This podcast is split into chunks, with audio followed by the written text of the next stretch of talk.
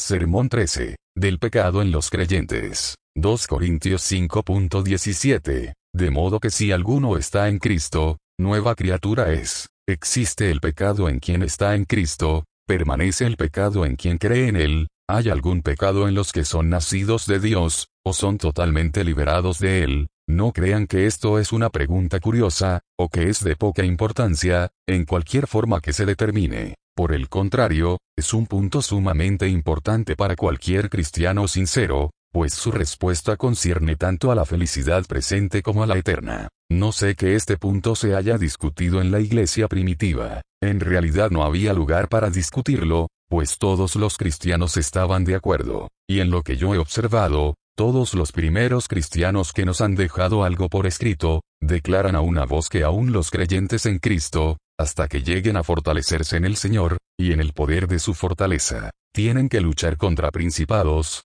contra potestades, y no contra sangre y carne. Y en este punto, como la verdad en muchos otros, nuestra iglesia sigue fielmente a la primitiva y declara en su artículo X, el pecado original, es la compasión de la naturaleza de cada persona, por la cual, se inclina en su propia naturaleza al mal, de tal manera que el deseo de la carne es contra el espíritu, y esta infección de la naturaleza permanece en los regenerados, en donde el deseo de la carne, llamada en griego frone no se sujeta a la ley de Dios, y aunque no hay condenación para los que creen, sin embargo, esta concupiscencia tiene de por sí el carácter de pecado. Las otras iglesias dan este mismo testimonio, no solo la iglesia griega y romana, sino cada iglesia reformada en Europa, de cualquier denominación. Inclusive, algunas de ellas se van al extremo describiendo la corrupción del corazón del creyente de tal manera que no puede dominarlo sino que, por el contrario, los creyentes están sujetos a él,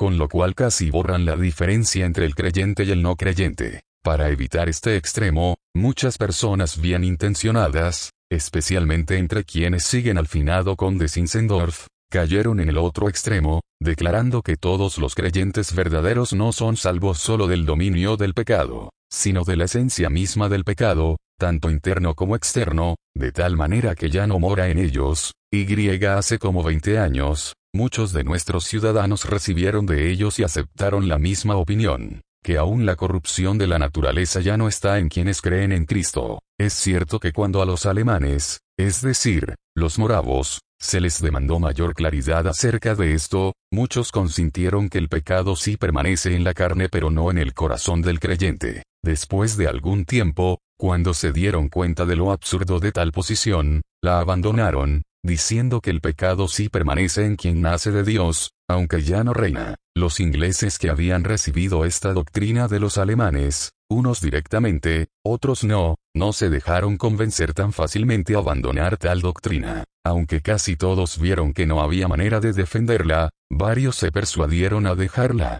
pues hasta el día de hoy la sostienen. Por el bien de estos que en verdad temen a Dios y desean conocer la verdad que está en Jesús, no erramos al considerar este punto con calma e imparcialidad. Al hacer esto, usó las palabras regenerados, justificados y creyentes indistintamente porque, aunque no tienen precisamente el mismo significado, la primera implica un cambio interno, actual, la segunda un cambio relativo, y la tercera son los medios por los cuales los dos primeros se producen, sin embargo, llegan a ser la misma cosa, porque quien cree es tanto justificado como nacido de Dios. Aquí me refiero al pecado interno, o sea cualquier enojo, pasión o afecto, tal como el orgullo, la obstinación, el amor al mundo en cualquiera de sus formas, la concupiscencia, la ira, la irritabilidad, o cualquier disposición contraria a la mente de Cristo. No se trata del pecado externo, de si los hijos de Dios cometen pecado o no. Todos estamos de acuerdo y sostenemos firmemente que el que practica el pecado es del diablo. Estamos de acuerdo en que quien es nacido de Dios, no practica el pecado. Tampoco estamos indagando aquí si el pecado interno permanecerá siempre en los hijos de Dios, si continuará en el alma mientras esté en el cuerpo. Tampoco estamos tratando de descubrir si la persona justificada puede recaer en un pecado ya sea interno o externo. Nos preguntamos únicamente, ¿está libre de todo pecado quien ha sido justificado o regenerado? Desde el momento mismo de la justificación, no queda pecado en su corazón ahora ni nunca más, a menos que caiga de la gracia, concedemos que el estado de una persona justificada es inefablemente grande y glorioso. Ha nacido de nuevo, no de sangre ni de voluntad de carne, ni de voluntad de varón, sino de Dios. Es hijo de Dios, miembro de Cristo, heredero del reino de los cielos. La paz de Dios, que sobrepasa todo entendimiento, guardará sus corazones y sus pensamientos en Cristo Jesús. Su propio cuerpo es templo del Espíritu Santo, y morada de Dios en el Espíritu. Ha sido creado en Cristo Jesús, lavado, y santificado. Sus corazones han sido purificados por la fe. Ha sido limpiada la corrupción que hay en el mundo. El amor de Dios ha sido derramado en sus corazones por el Espíritu Santo que les fue dado, y mientras ande en amor, lo cual siempre es posible, adorará a Dios en espíritu y en verdad guarda sus mandamientos, y hace las cosas que son agradables delante de Dios, de tal manera procura tener siempre una conciencia sin ofensa ante Dios y ante los hombres, y tiene poder sobre el pecado tanto interno como externo, desde el momento que es justificado, pero no queda entonces libre de todo pecado, de tal manera que ya no hay pecado en su corazón, no puedo decir ni creer tal cosa, pues San Pablo dice lo contrario. Él se está dirigiendo a creyentes, y les describe su estado general cuando dice, el deseo de la carne es contra el espíritu, y el espíritu contra la carne, y estos se oponen entre sí. Nada puede ser más claro. El apóstol aquí afirma directamente que la carne, la naturaleza pecaminosa, se opone al espíritu también en los creyentes, pues aún en los que han sido regenerados hay dos principios que se oponen entre sí. Además, cuando les escribe a los creyentes de Corinto, a los santificados en Cristo Jesús, les dice, yo, hermanos, no pude hablaros como espirituales, sino como a carnales, como a niños en Cristo, porque aún sois carnales pues habiendo entre vosotros celos, contiendas. No sois carnales aquí Pablo se dirige indudablemente a los que son creyentes, a los cuales califica como hermanos en Cristo, pero les dice que todavía son carnales, pues afirma que hay envidias, un temperamento maligno, que ocasionan pleitos entre ellos mismos, y sin embargo, no da la más mínima indicación de que hayan perdido su fe, no abiertamente les declara que no la han perdido, pues de lo contrario, no serían niños en Cristo, y lo más maravilloso de esto, es que él habla de ser carnal y de niños en Cristo, como una misma cosa, demostrando claramente que cada creyente es carnal, hasta cierto grado, mientras siga siendo solo un niño en Cristo. Ciertamente este punto tan importante, que en los creyentes existen estos principios contrarios, es decir, la naturaleza y la gracia, la carne y el espíritu, se encuentra en todas las epístolas de Pablo y en toda la escritura. Casi todas las instrucciones y exhortaciones que se encuentran en ellas están fundadas sobre esta suposición, señalando las malas inclinaciones o prácticas de quienes, a pesar de todo, son reconocidos por los escritores sagrados como creyentes, y constantemente se les exhorta a luchar y vencer sobre el mal, por medio del poder de la fe. ¿Y quién puede dudar que el ángel de la iglesia de Feso tenía fe cuando nuestro Señor le dijo, yo conozco tus obras y tu arduo trabajo y paciencia, y has tenido paciencia y has trabajado por amor de mi nombre y no has desmayado, pero ¿acaso esto significa que en todo ese tiempo no hubo pecado en su corazón? Sí, sí lo hubo, o Cristo no hubiera agregado, pero tengo contra ti, que has dejado tu primer amor. Esto que Dios vio en su corazón era verdadero pecado, del cual se le exhorta a que se arrepienta. Y sin embargo, no tenemos derecho a decir que no tenía fe. Al ángel de la iglesia de Pérgamo también se le exhorta a arrepentirse, lo cual implica pecado, aunque nuestro Señor expresamente le dice, no has negado mi fe, y al ángel de la iglesia en Sardis le dice, afirma las otras cosas que están para morir.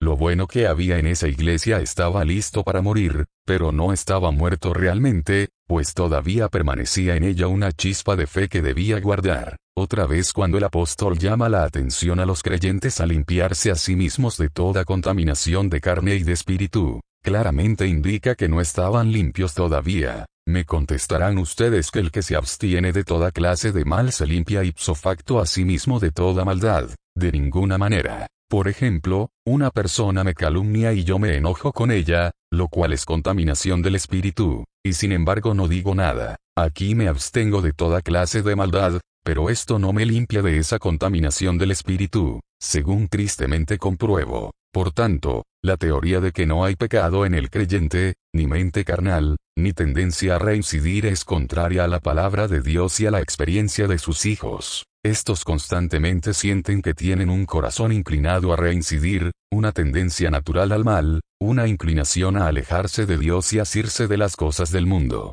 Son sensibles diariamente al pecado que permanece en sus corazones, al orgullo, la obstinación, la incredulidad, y al pecado que se aferra a todo lo que dicen y hacen, aun a sus mejores acciones y deberes más sacros. Sin embargo, al mismo tiempo ellos saben que son de Dios. No pueden dudar por un solo momento. Sostienen que el mismo Espíritu da testimonio a sus espíritus que son hijos de Dios. Se regocijan en Dios por medio del Señor nuestro Jesucristo, de quien han recibido la expiación. Así pues, están igualmente seguros de que el pecado está en ellos y de que Cristo está en ellos, la esperanza de gloria. Pero, ¿puede Cristo morar en el mismo corazón donde hay pecado? Indudablemente que sí, de otra manera la persona no pudiera ser salva. ¿Dónde está la enfermedad? Allí está el médico, continuando su obra interna luchando por erradicar el pecado. Cristo ciertamente no puede reinar donde el pecado reina, ni tampoco puede morar donde todo pecado se permite pero Él reina y mora en el corazón de cada creyente que lucha en contra del pecado aunque no esté purificado según los ritos de purificación del santuario. Ya se ha observado antes, que la doctrina contraria que enseña que no hay pecado en los creyentes, es totalmente nueva en la Iglesia de Cristo. Por 17 siglos no se había oído de ello hasta que el conde Simsendorf la descubrió. Yo no recuerdo haber leído la más mínima insinuación de ello en los escritores antiguos ni modernos, a menos que se encuentren probablemente en los escritos de algunos antinomianos exagerados. Y estos lo mismo dicen que se desdicen, reconociendo que hay pecado en la carne más no en el corazón. Pero cualquier doctrina nueva debe de estar equivocada, porque la religión antigua es la única y verdadera, y ninguna doctrina puede estar correcta, a menos que sea la misma que era desde el principio. Otro argumento más en contra de esta doctrina nueva y antibíblica, se puede deducir de sus terribles consecuencias. Alguien dice hoy me enojé, ¿acaso debo yo contestarle usted no tiene fe? Otro puede decir,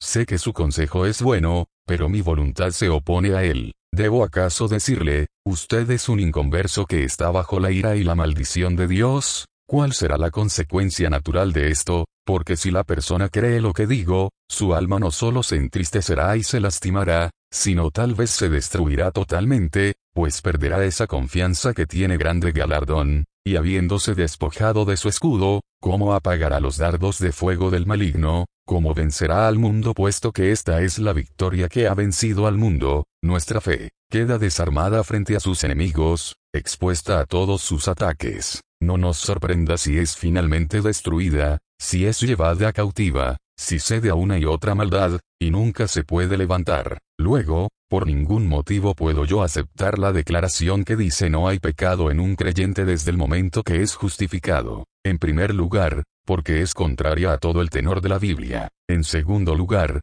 porque es contraria a la experiencia de los hijos de Dios. En tercer lugar, porque es absolutamente nueva. Nunca se había oído de esto, hasta hace poco. Y, en último lugar, porque tiene consecuencias fatales, no solamente contristando a quienes Dios no desea contristar, sino tal vez arrastrándoles a la perdición eterna. Sin embargo, escuchemos los argumentos principales de quienes sostienen esto. Primeramente, tratan de demostrar por medio de la escritura que no hay pecado en el creyente. Por lo tanto dicen, la Biblia asegura que cada creyente es nacido de Dios, limpio, santo, santificado, puro de corazón, tiene un corazón nuevo, es templo del Espíritu Santo. Ahora bien, como lo que es nacido de la carne, carne es, y es totalmente malo, así también lo que es nacido del Espíritu, es Espíritu, y es también todo bueno. El ser humano no puede ser limpio, santificado, puro, y al mismo tiempo inmundo, no santificado, impuro. No puede ser puro e impuro, o tener un corazón tanto nuevo como viejo,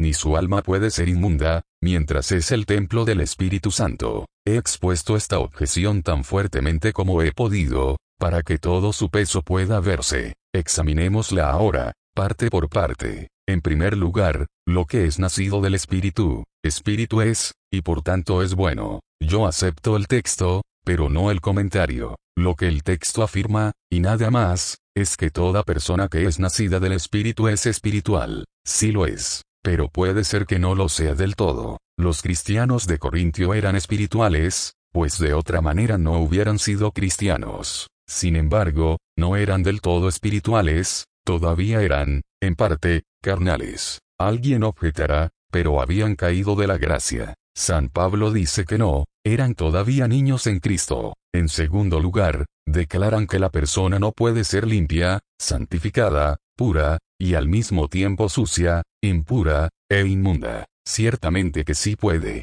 Los corintios lo eran. El apóstol les dice ya habéis sido lavados, ya habéis sido santificados, propiamente limpiados de la fornicación, idolatría, y borracheras, y toda otra clase de pecado externo. Al mismo tiempo en otro sentido de la palabra no eran santificados, no eran lavados, no estaban limpios de envidia, ni de las malas opiniones, de la parcialidad. Dirán entonces, pero de seguro, no tenían un corazón nuevo y un corazón viejo a la misma vez. Seguro que sí lo tenían, porque en al mismo tiempo sus corazones habían sido renovados verdadera, pero no completamente. Su mente carnal había sido clavada en la cruz, mas no estaba completamente destruida. Pero, dirán, podían ser inmundos, mientras que eran templos del Espíritu Santo, sí, no cabe duda de que eran templos del Espíritu Santo, pero también era cierto que en parte eran carnales, es decir, inmundos. Otra vez objetarán,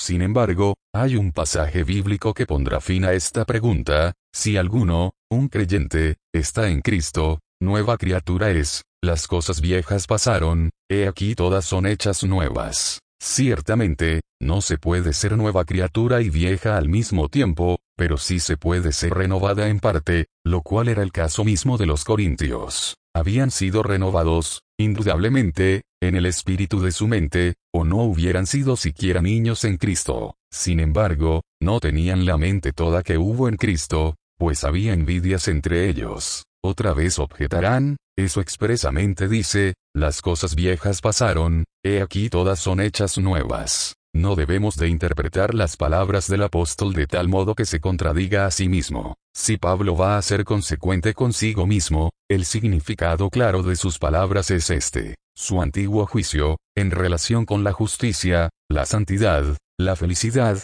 y todo lo que tenga que ver con Dios en general, ha pasado, lo mismo sus deseos antiguos, afectos, mal genio, y conversación. Todos estos han llegado a ser indudablemente, nuevos, completamente diferentes de lo que eran. Aún así, aunque son nuevos, no son totalmente nuevos. Todavía siente, para su propia vergüenza y tristeza, los residuos del viejo hombre, demasiadas manchas manifiestas de su mal carácter e inclinaciones, una ley en sus miembros que constantemente lucha contra la ley de su mente, aunque este mal no logre ventaja alguna mientras vele en oración. Todo este argumento de que si está limpio, está limpio, si es santo, es santo, y veinte expresiones semejantes que fácilmente pueden aducirse, es en realidad un juego de palabras. Es la falacia de arguir de lo particular a lo general, de inferir una conclusión general de premisas particulares. La oración completa dice así, si la persona tiene algo de santa,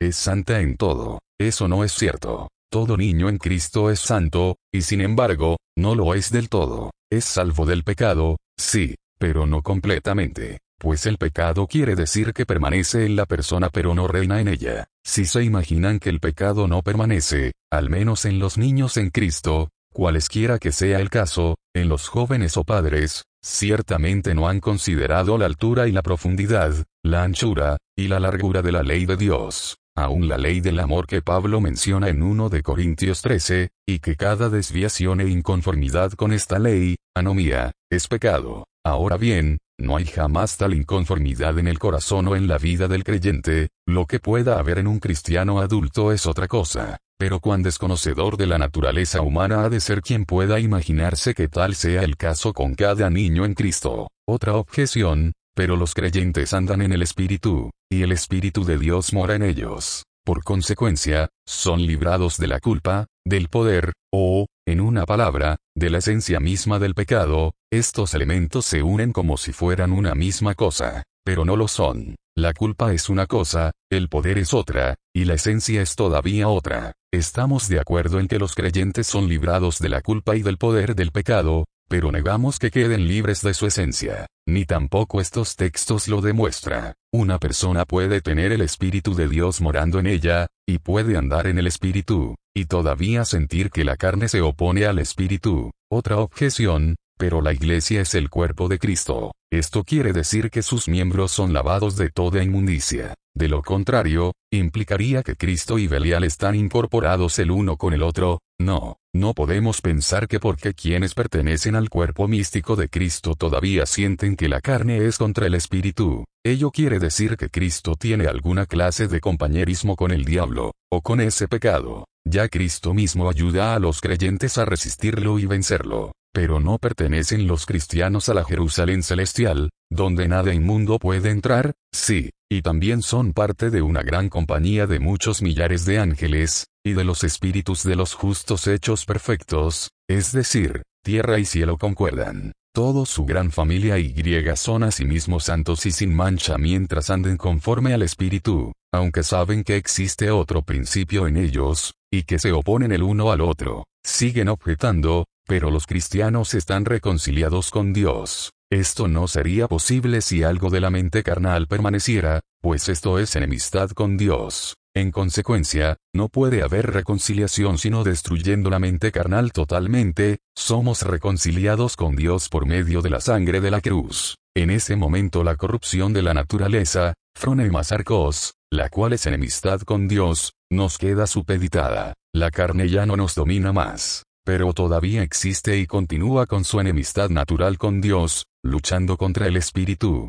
insisten, pero los que son de Cristo han crucificado la carne con sus pasiones y deseos. Ya lo han hecho, pero la carne aún permanece, y a menudo estas pasiones luchan por desprenderse de la cruz. No solo eso, sino que también se han despojado del viejo hombre con sus pasiones. Las cosas viejas pasaron, todas son hechas nuevas, en el sentido antes descrito. Se pueden citar cientos de textos al respecto, y todos darían la misma respuesta. Pero para resumir esto, diremos que Cristo se dio a sí mismo por la iglesia, para que, fuese santa y sin mancha, y así será al final, pero nunca lo ha sido, desde el principio hasta hoy. Dicen, pero dejemos que la experiencia hable, todos los que son justificados encuentran al mismo tiempo una libertad completa de todo pecado, lo dudo. Pero si es así, son libres para siempre, de otra manera nada se gana. Dicen, si no lo son, es por su propia culpa, eso está por verse. Siguen objetando, pero en la naturaleza misma de las cosas, puede alguien tener orgullo y no estar orgulloso, puede tener ira y no estar airado, es posible tener orgullo, puede pensar de sí en algunas cosas más de lo que se es, y ser orgulloso en eso, y aún así no ser una persona orgullosa en su carácter general. Sí, se puede tener ira, y estar fuertemente propenso a ella, pero sin ceder. Pero, preguntan, ¿pueden la ira y el orgullo morar en un corazón donde solamente hay humildad y mansedumbre? No. Pero algo de orgullo y de ira sí puede haber en un corazón donde hay mucha humildad y mansedumbre. Dicen entonces, pero de nada sirve decir que tales actitudes ahí están, pero no reinan, pues el pecado no puede existir en ninguna de sus formas en donde no reina, ya que la culpa y el poder son propiedades esenciales del pecado. Por lo tanto, donde está una, deben de estar todas, cosa extraña, como si atreven a decir que el pecado no puede existir en ninguna de sus formas donde no reina, esto es absolutamente contrario a toda la experiencia, a la escritura, al sentido común. El estar resentido porque alguien nos insultó es pecado es no estar en conformidad con la ley del amor, es anomía. Esta ha sido mi experiencia miles de veces, pero el pecado no ha reinado ni reina en mí. Dicen que culpa y el poder son propiedades esenciales del pecado, por lo tanto, donde está una, ahí están todas, pero no en el ejemplo que antes mencioné. Si no me someto al resentimiento que siento, aun por un momento, no hay ninguna culpa, no hay condenación de parte de Dios en esto. Y en este caso, el pecado no tiene poder aunque se oponga al espíritu, no prevalece. Aquí, por lo tanto, como en otros diez mil casos, hay pecado sin haber la culpa ni el poder del pecado. Pero suponer que hay pecado en el creyente lleva a todo lo que causa temor y desaliento. Implica que luchamos contra un poder que se ha posesionado de nuestra fuerza, que ha usurpado nuestros corazones, y que en ellos lucha contra nuestro Redentor, aunque tal digan,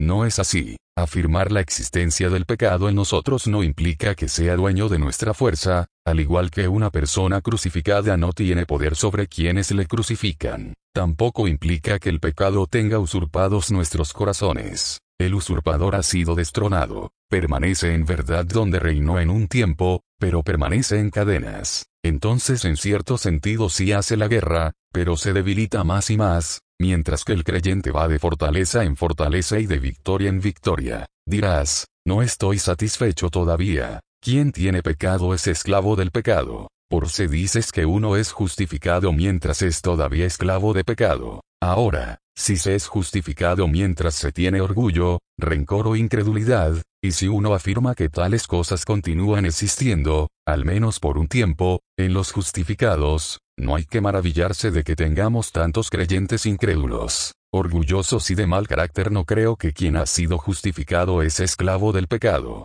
pero sí que el pecado permanece, al menos por un tiempo, en todos los que son justificados. Pero si el pecado permanece en un creyente es un pecador. Por ejemplo, si tiene orgullo, es orgulloso, si hace su propia voluntad, es caprichoso, si no cree, es incrédulo. Por tanto, no es creyente. Entonces, ¿cuál es la diferencia entre los creyentes de los que no han sido regenerados? Todavía esto es un mero juego de palabras. No significan más que si hay pecado en la persona, orgullo, y hace lo que quiere, entonces hay pecado, orgullo y hace lo que quiere, y esto nadie lo puede negar. En ese caso, entonces, la persona es orgullosa y terca, pero no es orgullosa y terca en el mismo sentido que lo son los incrédulos, es decir, los que son gobernados por el orgullo o el capricho. En esto, pues, se distinguen de las personas no regeneradas. Unas obedecen al pecado, las otras no. La carne mora en ambos. Pero unas andan conforme a la carne, las otras conforme al espíritu. Pero, ¿cómo puede la incredulidad morar en un creyente? Esa palabra tiene dos significados. Quiere decir que no hay fe, o que hay poca fe, es la ausencia de la fe, o se debilidad. En el primer caso, la incredulidad no está en el creyente, en el último, está en todos los niños en Cristo. Su fe está comúnmente mezclada con la duda o el temor, es decir, según el segundo sentido de la palabra, con la incredulidad. ¿Por qué teméis, hombres de poca fe? dijo nuestro Señor. Y en otra ocasión, hombre de poca fe, ¿por qué dudaste como ven? Aquí está la incredulidad en los creyentes, poca fe y mucha incredulidad. Pero la doctrina de que el pecado permanece en el creyente, es decir, que ha encontrado favor delante de Dios mientras que hay pecado en su corazón, ciertamente estimula a pecar, si uno entiende bien la proposición, entonces no hay tal cosa. Se puede gozar del favor de Dios aunque se sienta pecado, pero no sin ceder a él. El tener pecado no le quita a uno el favor de Dios, ceder al pecado, sí, aunque la carne en ti se oponga contra el espíritu, puede aún así ser hijo de Dios. Pero si caminas conforme a la carne, eres hijo del diablo. Luego, esta doctrina no nos estimula a obedecer al pecado, sino a resistirle con todas nuestras fuerzas. En resumen, existen en cada persona, aun después de haber sido justificada, dos principios contrarios, la naturaleza y la gracia. San Pablo los llama carne y espíritu. Por lo tanto, aunque los niños en Cristo son santificados, Solo lo son en parte. En cierto grado, según la medida de su fe, son espirituales, pero en cierta medida, son carnales. Por ello se exhorta constantemente a los creyentes a cuidarse de la carne, así como del mundo y del diablo. Y esto concuerda con la experiencia constante de los hijos de Dios. Aunque tienen el testimonio del Espíritu en sí mismos, también sienten una voluntad que no ha sido completamente sometida a la voluntad de Dios. Saben que están en Él, y a la vez tienen un corazón que se quiere apartar de él. En muchas ocasiones sienten una inclinación hacia el mal, una resistencia a lo que es bueno. La doctrina contraria es totalmente nueva, nunca conocida en la Iglesia de Cristo desde su venida al mundo hasta el tiempo del conde Zinzendorf. Acarrea las más fatales consecuencias. Corta toda vigilancia en contra de la naturaleza maligna, en contra de esa Dalila que se nos dice que ya se ha ido, aunque todavía permanece en nuestro regazo quiebra el escudo de los creyentes débiles, les priva de su fe, y así les deja expuestos a todos los ataques del mundo, de la carne y del diablo. Por lo tanto mantengamos la sana doctrina que ha sido dada a los santos, quienes la pasaron por palabra escrita a las generaciones que le siguieron, que aunque somos renovados, limpiados, purificados y santificados en el momento mismo en que verdaderamente creemos en Cristo, sin embargo todavía no somos renovados ni limpiados ni purificados del todo. La carne, la naturaleza pecaminosa, todavía permanece en nosotros, aunque está sujeta, y pelea contra el espíritu, con tanta mayor razón usemos de diligencia al pelear la buena batalla de la fe. Con tanta mayor razón, velemos y oremos fervorosamente en contra del enemigo interno. Con tanta mayor razón, pongámonos cuidadosamente toda la armadura de Dios, porque no luchamos contra sangre y carne, sino contra principados, contra potestades, contra los gobernadores de las tinieblas de este siglo, contra huestes espirituales de maldad en las regiones celestes para que podamos resistir en el día malo, y habiendo acabado todo, estar firmes.